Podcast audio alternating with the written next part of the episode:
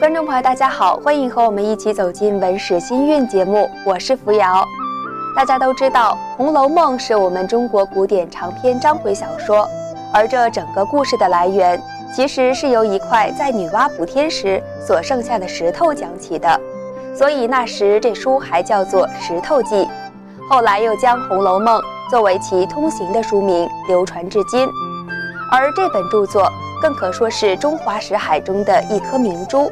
有其独特的光华，内涵深远。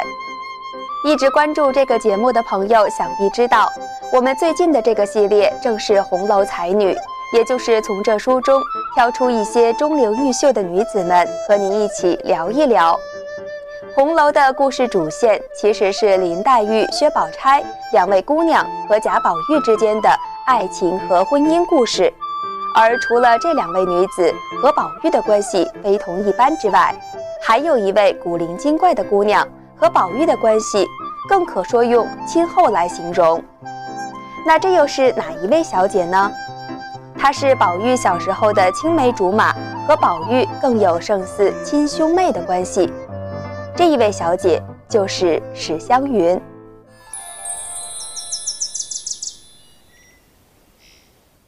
湘云也是金陵十二钗之一，在书中直到第二十回才出场。王熙凤正言谈妒意，林黛玉俏语血娇音。这一回，且说宝玉正和宝钗玩笑，忽见人说史大姑娘来了。宝玉听了，抬身就走。不难看出，宝玉和湘云之间是有着深厚的情谊的。不错，这里要和大家介绍一下了。当湘云还在襁褓中的时候，她的父母就双双故去了。所以，这位侯门千金其实并没有娇养，而是在叔婶家，常常因为做一些针线活儿，忙活到三更半夜，处境比起黛玉来要难许多。因为湘云的祖父和贾母是亲兄妹，所以后来有贾母的疼爱，湘云也曾在荣国府居住过一段时日，所以她就是宝玉两小无猜的玩伴。虽然生活并不如意。但他并不是一副悲悲戚戚、顾影自怜的样子，面对生活中的坎儿，他都是大大咧咧的迈过，抗压能力和适应能力都特别强。这样的生活还赋予了湘云一流的女工水平，就连宝玉身边手巧的丫鬟，有时还需要请教她呢。那不仅女工水平高，湘云的诗作水平也是极棒的。书中的一次传神的描写，立即让人对这姑娘印象深刻，就是书中的第六十二回：“憨香云醉眠芍药阴满，呆香菱请解石榴裙。”在这一回里，湘云的诗才流露的真是淋漓尽致。正值宝玉过生日，众女儿们欢聚一堂，觥筹交错。恍惚间，大家忽然发现，一向喜爱热闹的湘云怎么不见了？正说着，只见一个小丫头笑嘻嘻地走来，说：“姑娘们快瞧，云姑娘吃醉了，图凉快，在山子后头一块青石板凳上睡着了。”原来，在花影重叠中，一位美人就这样睡下了。只见湘云头枕着芍药花瓣，身子直接就卧在了青石板凳上。这位内心欢畅的丫头，忘身物外，早已经进入美梦之中了。也不知道是睡了多久，粉面衣襟上红香散乱，芍药花瓣竟是飞了一身，甚至啊还引来了蝴蝶飞舞，好不热闹。光是这美景就足够让人惊艳了。这姑娘却还有更绝妙的。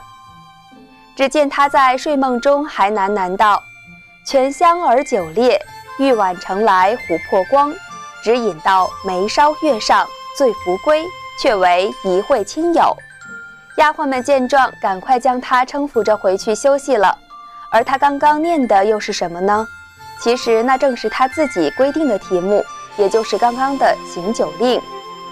她说：“酒面要一句古文，一句旧诗，一句古牌名，一句曲牌名，还要一句实现书上有的话，共总成一句话。酒底要关人事的。”果菜名，本来大家还埋怨他酒令唠叨，不容易作诗，霁月光风耀玉堂是书中曹公专门描写湘云的句子。那霁月光风正是一幅雨过天晴时的明净景象。这里说他胸怀大气、轩朗，对人、对事、对诗歌，他都是真心相待，心里没有那么多的杂念、不好的想法。当然还可以醉卧花下，嘴边还吟咏着优美的诗句。的确，虽然这是文字游戏，但考的、比较的却是学问的广度和深度。只有遍览并且熟记湘云刚才提到的书类。大家才能找到适宜的句子，连缀成篇。而且现在可是酒酣耳热时，想要临场发挥，真是难上加难。那能和湘云勉力一搏的，或许也唯有黛玉了吧。落霞与孤鹜齐飞，风急江天过雁哀，却是一只折角雁，叫得人久回肠。这是鸿雁来宾。贞子非关隔院真，何来万户捣衣声？黛玉选入令的都是歌咏燕的句子，从燕飞到燕鸣，构成语意连贯、荡气回肠的诗篇，读起来灵巧、风流别致。而酒底呢，又用真真谐音，必是联想到了诗仙李白的一句：“长安一片月，万户捣衣声。”而深秋孤雁也成为了征人远行的象征，这一下可就将作品的深度推向了一个新的高度。潇湘妃子果然是诗才之冠。后来湘云被罚令，他便说道：“奔腾澎湃，江间波浪兼天涌，需要铁索揽孤舟，既遇着一江风，不宜出行。这丫头不是那丫头。”头上哪讨桂花油？这可逗笑了所有人，更引得丫鬟们纷纷上前罚酒。湘云的这一手令雅俗共赏，在展示才华的同时，他还给大家带来了欢乐。前面几句描写巨浪翻腾的江河，此时乘船如果遭遇了大风大浪，岂不是不宜出行吗？而酒底话锋一转，说道：“若是不能出门。”丫头们要去哪里讨桂花油啊？先是气象澎湃，一下子变成了幽默逗趣，其中的变换巧妙自然。如果没有湘云这样爽快率真的心性，谁又能做出来这样风格多变，可是又浑然天成的作品呢？那我们再回头看看刚才湘云醉梦中的酒令：泉香而酒冽，玉碗盛来琥珀光。只饮到眉梢月上醉扶归，却为一会亲友，还真是生日宴的真实写照呢。这样一位纯真少女，在梦里都忘不了要作诗，也忘不了给宝玉的生日宴助兴，难怪众人见了她又爱又笑呢。玩闹间的诗作尚且如此，湘云正经的诗作其实更是诗思敏捷，才气纵横。在即兴联句的诗社活动中，他像个男孩子一样豪气爽朗，一压群芳，以数量之多和文才之盛占尽了诗社风光。他在诗社中号为“枕霞旧友”。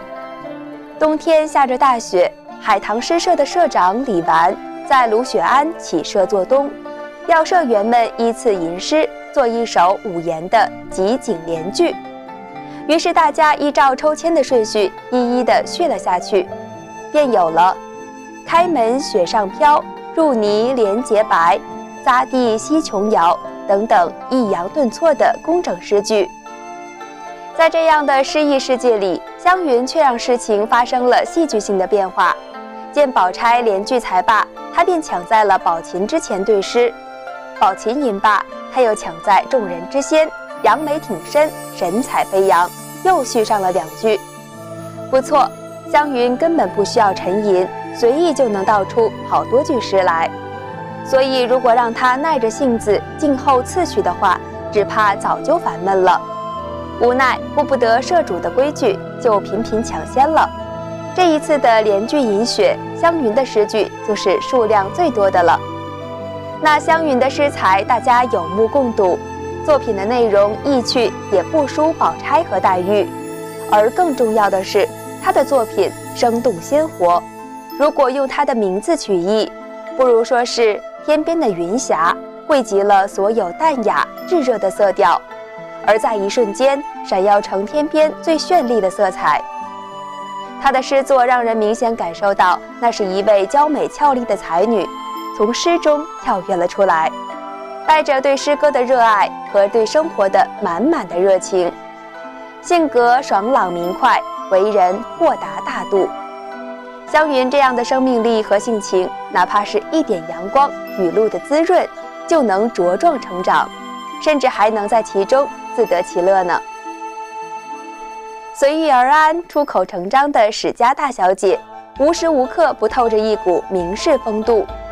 她的坐卧行止，也全部都是出自一颗赤子之心，一颗肃静心对待生活、对待人。这真是不错的生活之道。